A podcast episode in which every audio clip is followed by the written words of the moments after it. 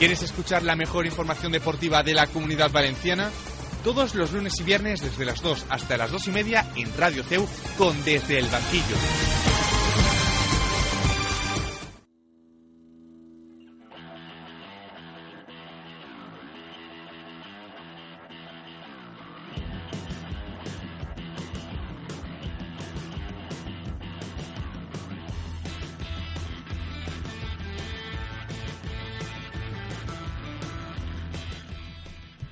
Muy buenas tardes, cuando son las 2 y 11 minutos de este 1 de marzo del 2013, día en el que empiezan las mascletas y por así decirlo ya todos los actos falleriles, nosotros estamos aquí para hablarles sobre todo de todo el deporte, pero como digo, remarcando ese pedazo de derby que tenemos mañana en la ciudad de Valencia, el partidazo, uno de los partidos que se esperan durante todo el año por las dos aficiones y uno de esos partidos que aunque poco a poco cada vez va cogiendo más actividad en lo que es el mundo del deporte eh, de todo de todo el país porque es, un derby que como ha sido muy poco posible no, y el Levante, el Levante, se va consolidando. Bueno primero que nada eh, muy, buenas tardes. muy buenas tardes a mi izquierda Carlos Francés. Eh, como siempre preparado para comentar todas las noticias de polideportivo que hoy vamos a empezar por ahí para después dejar un poquito más de sí lo que decía un derby que se va consolidando por porque se consolida el Levante en primera división, en Europa, y, eso hace que el derby aumente de calidad y de rivalidad. Y, como siempre decimos, que sea por muchos años, porque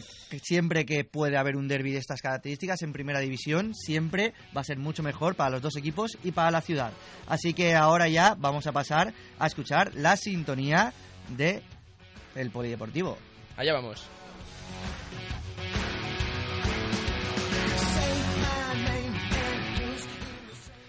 Bueno, pues este fin de semana en el Polideportivo viene cargadito, sobre todo con cuatro temas, principalmente con el Campeonato Europeo de Atletismo en Göteborg, que empieza. Eh, España presenta un equipo que, bueno, eh, junta a gente veterana como Juan Carlos Higuero, Ruth Beitia y Natalia Rodríguez, con la calidad de muchos de jóvenes que aparecen como Kevin López y David Bustos con 22 años, que encarnan un relevo generacional en el atletismo español.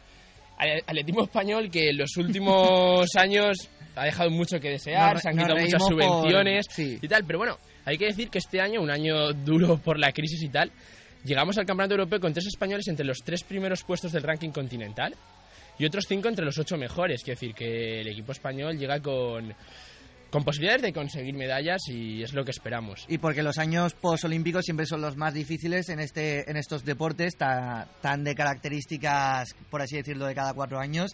Y la verdad es que siempre, pues, mm, como si dijéramos, el público tira más a observarlos cuando son solamente esos años olímpicos. Sí, cuando está cerca, sobre todo Olimpiadas y Campeonatos del Mundo es lo que en el atletismo centra toda la atención. Y bueno, aquí hay un europeo, esperemos que haga un buen papel el equipo español y yo creo que sí que lo hará. Y bueno, el siguiente tema que tenemos encima de la mesa es el Valencia Basket, que mañana juega en la Fonteta a las 7 de la tarde contra el Cajasol. Y bueno, decir que están tratando de llenar la, Fonteta y hacen un descuento del 40% con el carnet Chovet o quien quiera ir.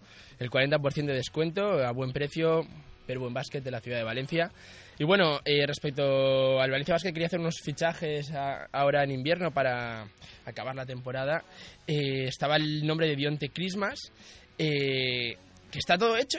El problema es que no consigue la rescisión con el CSK de Moscú, entonces ahí está esperando el Valencia Basket y veremos. Es algo muy parecido para los que no estén muy en el tema del básquet eh, a lo que le ocurrió a Martins este verano con el Rubin Kazan y que ahora más o menos le está ocurriendo lo mismo a, a Dionte Christmas y que tiene que esperar eso, que llegue esa rescisión para que el Valencia pueda ficharlo por estos seis meses para no, por así decirlo, pillarse las manos y que tenga que hacerle un contrato mucho más largo de lo que de momento le interesan. Y bueno, ahora pasamos al circo de la Fórmula 1. Quedan menos de dos semanas para que empiece el Campeonato del Mundo.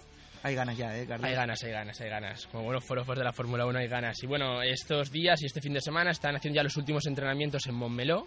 Y, y bueno, decir que Ferrari por primera vez en los últimos 3-4 años tiene buenas sensaciones en la pretemporada, ya es algo.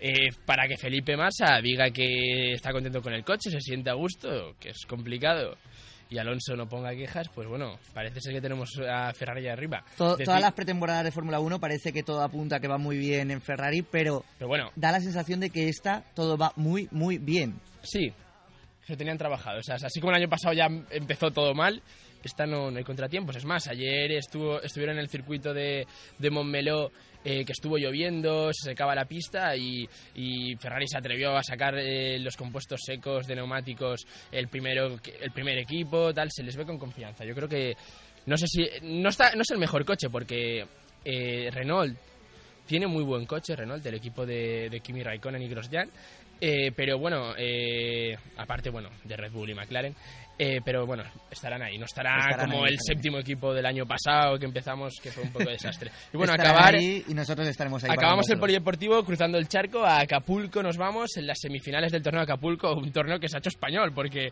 tenemos en las semifinales tres españoles y solo un italiano, Fegnini. Eh, una... a mí que va a ser final española. Sí, yo creo que sí. Entonces, eh, tenemos una semifinal que es Nadal contra Almagro. Nadal empieza a recuperar sensaciones, aunque ha suspendido un par de torneos en pista dura por eso de las mm. rodillas, para no tiene prisa. Ha dicho que este año es un año de transición, que jugará torneos para jugarlos con calidad, o sea, con posibilidades y sin saturarse, sin hacer esas bestialidades de jugar no sé cuántos partidos al mes. Y, y, bueno, Nadal Almagro, veremos que sale de esa semifinal. Más o menos no hay favoritos, porque en Almagro está en muy buena forma y Nadal está cogiendo la forma, entonces veremos, veremos. Esperemos que haya una final española por, por la parte de Ferrer. Ferrer Fegnini, yo creo que Ferrer, como buen valenciano, por, eso, yo creo que sí. la final. Así que esperemos que Ferrer se, se tenga que jugar pues ese título contra Nadal o Almagro. Y la verdad que Nadal, que ha hecho muy bien para el punto que le supone el dominar el calendario y que el calendario no le domine a él. Era una queja que llevaba él desde hace mucho tiempo. Ese, famoso enfrentamiento que llevaban entre Federer. Federer a favor del ATP de, de eh, juntar torneos. todo muy bueno. Y Nadal de decir, oye, hagamos un calendario razonable. No podemos jugar tres torneos al mes y querer que estamos rindiendo toda la temporada. No somos máquinas. Entonces, este año se va a tomar de transición y elegirá en los torneos. Y bueno, Sergio, ahora, este es el polideportivo. Este es el polideportivo y nosotros pasamos ahora ya a la llamada telefónica que tenemos a un muy buen compañero al otro lado de la línea. Un grande del periodismo valenciano. Un grande del periodismo valenciano, Pau Fuster, ¿me estás escuchando ya? Creo que sí. Hola, ¿qué tal? Hola, muy buenas, Pau. Eh, muchísimas gracias por estar aquí en, Desde el Banquillo con nosotros y, muchas gracias por atender esta llamada y, a que hablemos un ratito del derby valenciano. A vosotros, siempre es un placer. Y lo primero que tenemos que decirte por parte de Carlos y mía y de todo el equipo Desde el Banquillo es muchas felicidades por esos 20 años de Superdeporte que, creo, que creo que los cumple hoy. Sí, la verdad es que no es fácil, ha sido una vivencia que yo no he comprobado en primera persona desde, desde el primer día. Sí, a nivel de estudios hice pues, un trabajo de investigación al respecto y lo importante es eso, que a pesar de todas las dificultades superando y, se van vamos cumpliendo años, ¿no? Que es lo importante de que Valencia tenga un periódico deportivo propio. Así es, y que siga adelante y que al fin y al cabo es una voz que tiene que tener el periodismo deportivo de Valencia y todos los equipos, tanto de fútbol como de básquet y del resto de categorías polideportivas. Pues ahora ya sí, eh, Pau, vamos, nos tiramos de fondo a por ese derby y que la verdad que ya había ganas de que llegue, de que llegara este fin de semana y que llegue mañana el partido a las 10 de la noche. Además es horario de, máxima audiencia. Sí, el campo presentará muy buena entrada con ese pack que eh, ofreció el Valencia de que desde 7, euros, euros podías tener el partido del Levante y del Betis, pero es una buena iniciativa habrá buen ambiente en Mestalla. Ambiente de fútbol. Falta la ambiente de fútbol. Eh, Pau, la primera pregunta. Para ti, ¿quién es el favorito en el partido de mañana? Hombre, yo creo que a pesar de que los dos equipos estén, estén arriba, eh, para mí el favorito es el Valencia por la dinámica en la, en la que llegan de resultados, ¿no? Más allá de que el, el Levante en competición europea haya logrado esa clasificación para, para los octavos de final de la Europa League, creo que Valencia desde el cambio de entrenador, desde que Ernesto Valverde eh, entró en ese vestuario y habló claramente con los futbolistas, pues ha ido hacia arriba y a excepción de dos, tres traspiés eh, que han coincidido con partidos importantes como el del Real Madrid en Liga, que se perdió en Mestalla 0-5, y el día del PSG, que todos esperábamos más, a pesar de que con el 1-2 hay una mínima esperanza de, de pasar, yo les veo bastante más solventes que, el Levante, ¿no? Aunque sí que es cierto que, después de consultar la opinión de, de los futbolistas del Valencia, siempre te dicen de que, aunque suene atópico, eh, en estos partidos el tema anímico ayuda y creen que los jugadores del Levante, a pesar de perder el lunes contra Osasuna, van a estar sobremotivados.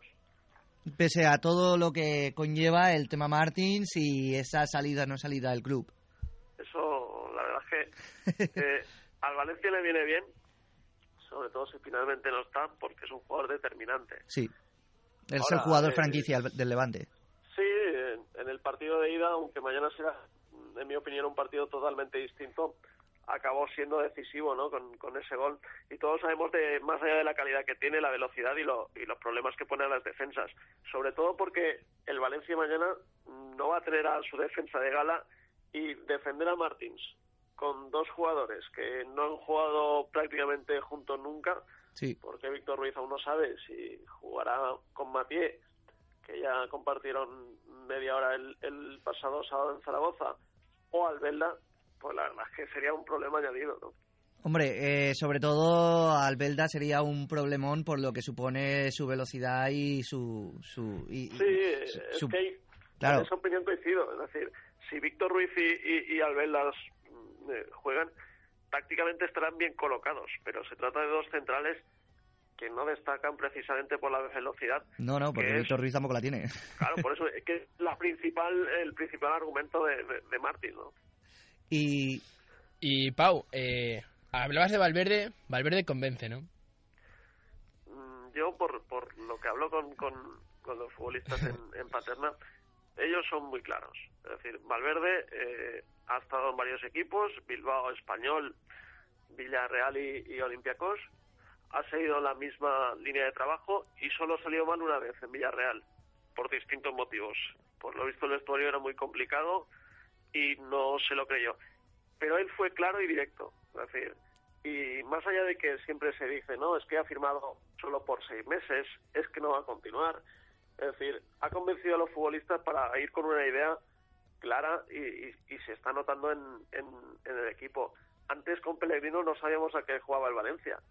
Es decir, por mucho de que la teoría era una, luego la práctica pues no coincidía con, no quiero que el equipo eh, domine el balón, eh, domine, sea, el que lleve el, peso de los partidos. Ibas al, al campo del Betis y hacías el ridículo. Ibas a Mallorca y hacías el ridículo. Sí, sí, sí. y, y, sobre todo que, que, Pau, perdona que te interrumpa, que se ha atrevido al verde a hacer algo que habían hecho sus, sus, sus anteriores, los predecesores en el cargo, en el banquillo del Valencia, que es, todos se atrevieron con el tribote y a ninguno le salió bien y todos todos lo tuvieron que retirar el tribote. No, no, ahí tienes toda la razón porque de hecho yo eh, mañana en, el periódico publicaremos una entrevista con, con Tino Costa que él llegó hace dos temporadas y media y él vino para con Unai se jugara con un 4-3-3. Claro. Y no hubo forma. Claro. Además es que me acuerdo y ha sido Valverde el que está empezando a, sacar resultados a ese, posicionamiento táctico. Es que me acuerdo, Pau, perfectamente de aquella pretemporada que era la que se quería jugar con el 4-3-3 porque todavía tenía Samata, eh, estaba Soldado, estaba Tino Costa, la verdad que eh, me acuerdo perfectamente y que, incluso todavía fue antes de que, de que se fuera Zigi y que era la situación que se quería jugar con el 4-3-3 porque la verdad que había plantilla para jugarse, pero salieron dos partidos horribles, si no recuerdo mal, y se eliminó completamente. Anteriormente Kuman también lo intentó y bueno, ya sabemos lo que ocurrió. O sea, es que. No, y sobre todo yo creo que eh, algo que se está valorando de Valverde es cómo interpreta los partidos. O sea, la verdad es que el con Emery y con Pellegrino lo que echábamos en falta era el, esos cambios que, que pudieran hacer que los partidos eh, dieran un giro. Y Valverde lo está consiguiendo. Estamos teniendo remontadas y y es algo a valorar. ¿eh? Y creen... Uno de los aspectos que, que, yo creo que ha cambiado. Es decir, antes eh, te marcaban un gol y decías, uff, aquí. Con Emery las remontadas no existían. sí, pero es verdad. Y ahora, te remontaban, te remontaban. te remontaban todos. Con Valverde, eh, pues remontaste en Granada, que ibas perdiendo 1-0. El día del Deportivo, pues ellos se pusieron 2-1 y acabaste ganando. El otro día con 2-0 a la media hora no te vienes abajo, sacas un punto que muy cerca, si Matías en vez del remate de cabeza va al larguero, pues va adentro, hubieran sido tres. Claro, eso tiene una lectura positiva, que es la, la de este equipo no baja los brazos y sabe cómo reaccionar ante un punto negativo, pero también es por qué no marcan antes o por qué se ponen por delante. Es decir, hay que hacer las dos lecturas para ser justos. Lo bueno que que no perdemos eh, cuando no marcan un gol, pero pues que llega eso y no, y no se produce al revés, porque sí que es cierto que en los primeros partidos de Valverde eh, contra Osasuna, pues el equipo se mostró mucho más sólido en defensa y aunque ganaba 0-1, 0-2, pues los resultados los sacaba. Pero ya empezó el día del Rayo que en Mestalla fue un partido muy equilibrado, sin ocasiones claras para los dos equipos y se perdió 0-1 sí, con ese penalti tonto. Pero sobre todo el, el, el día del Getafe, con ese 4-2 ya dije, aquí esa fortaleza defensiva que, que había cambiado está empezando a desaparecer.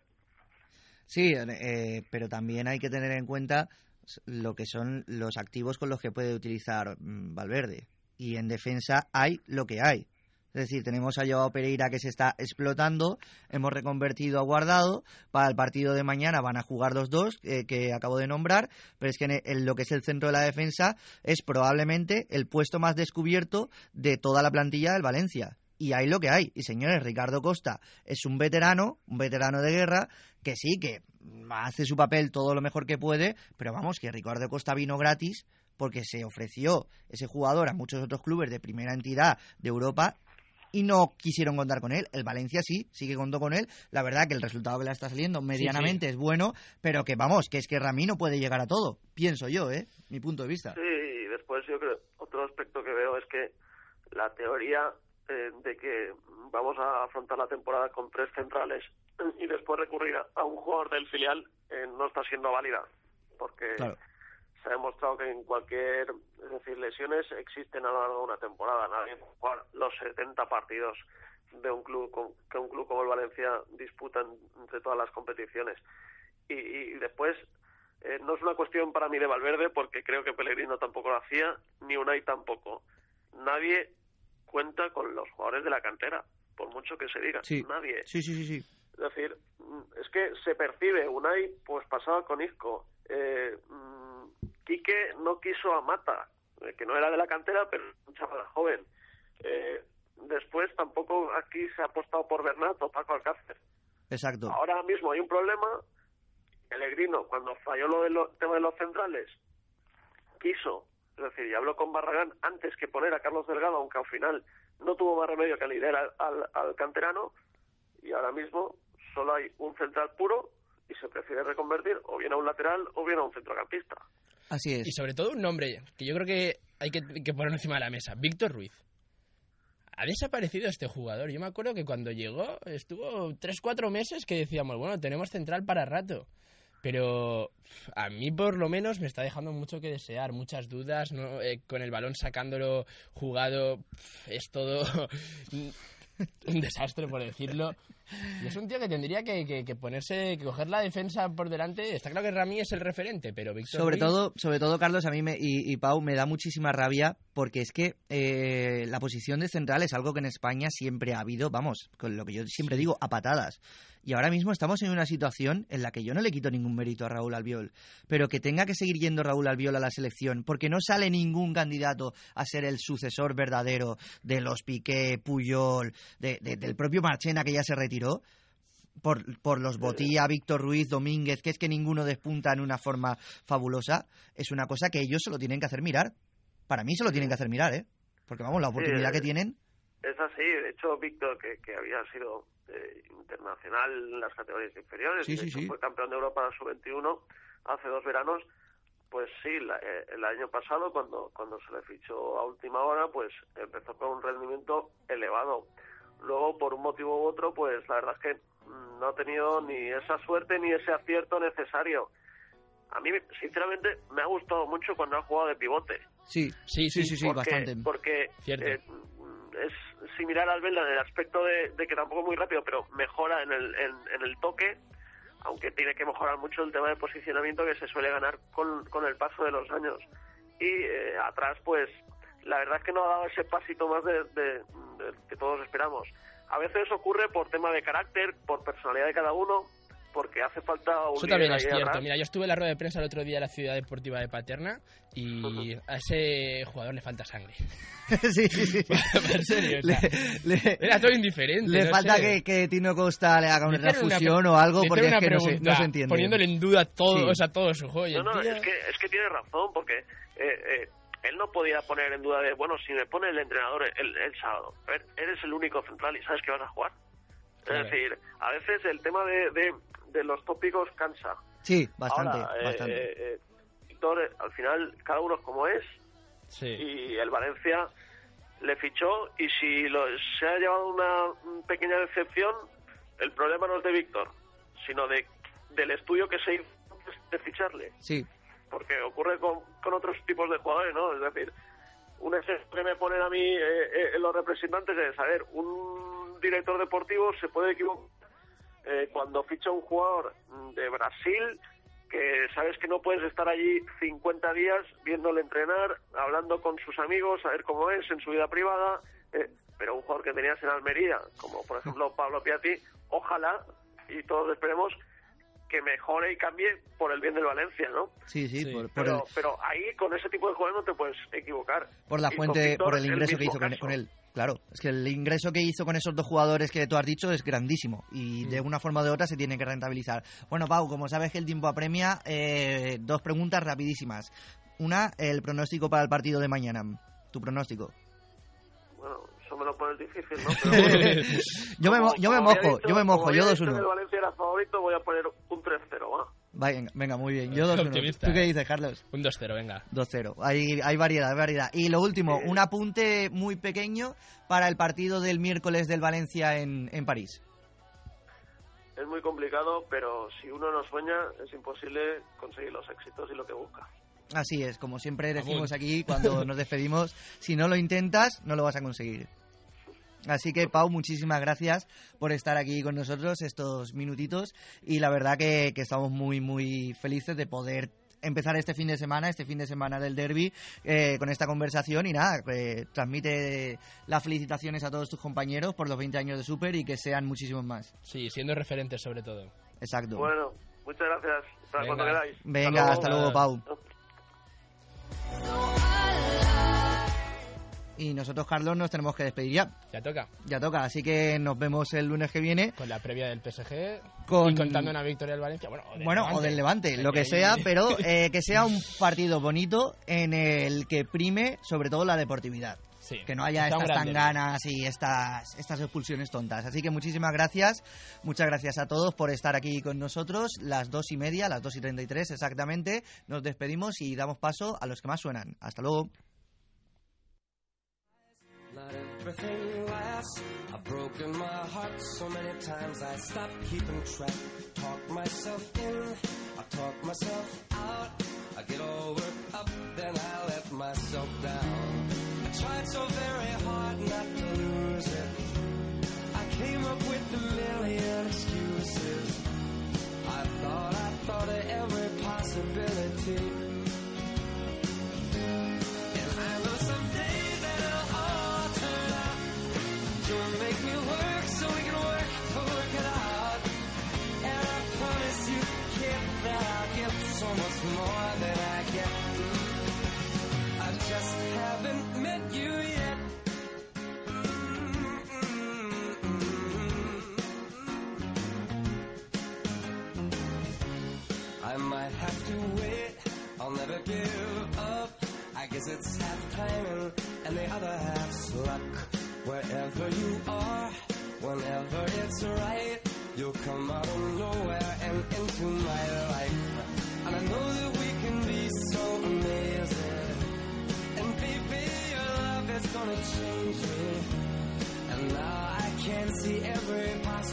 You.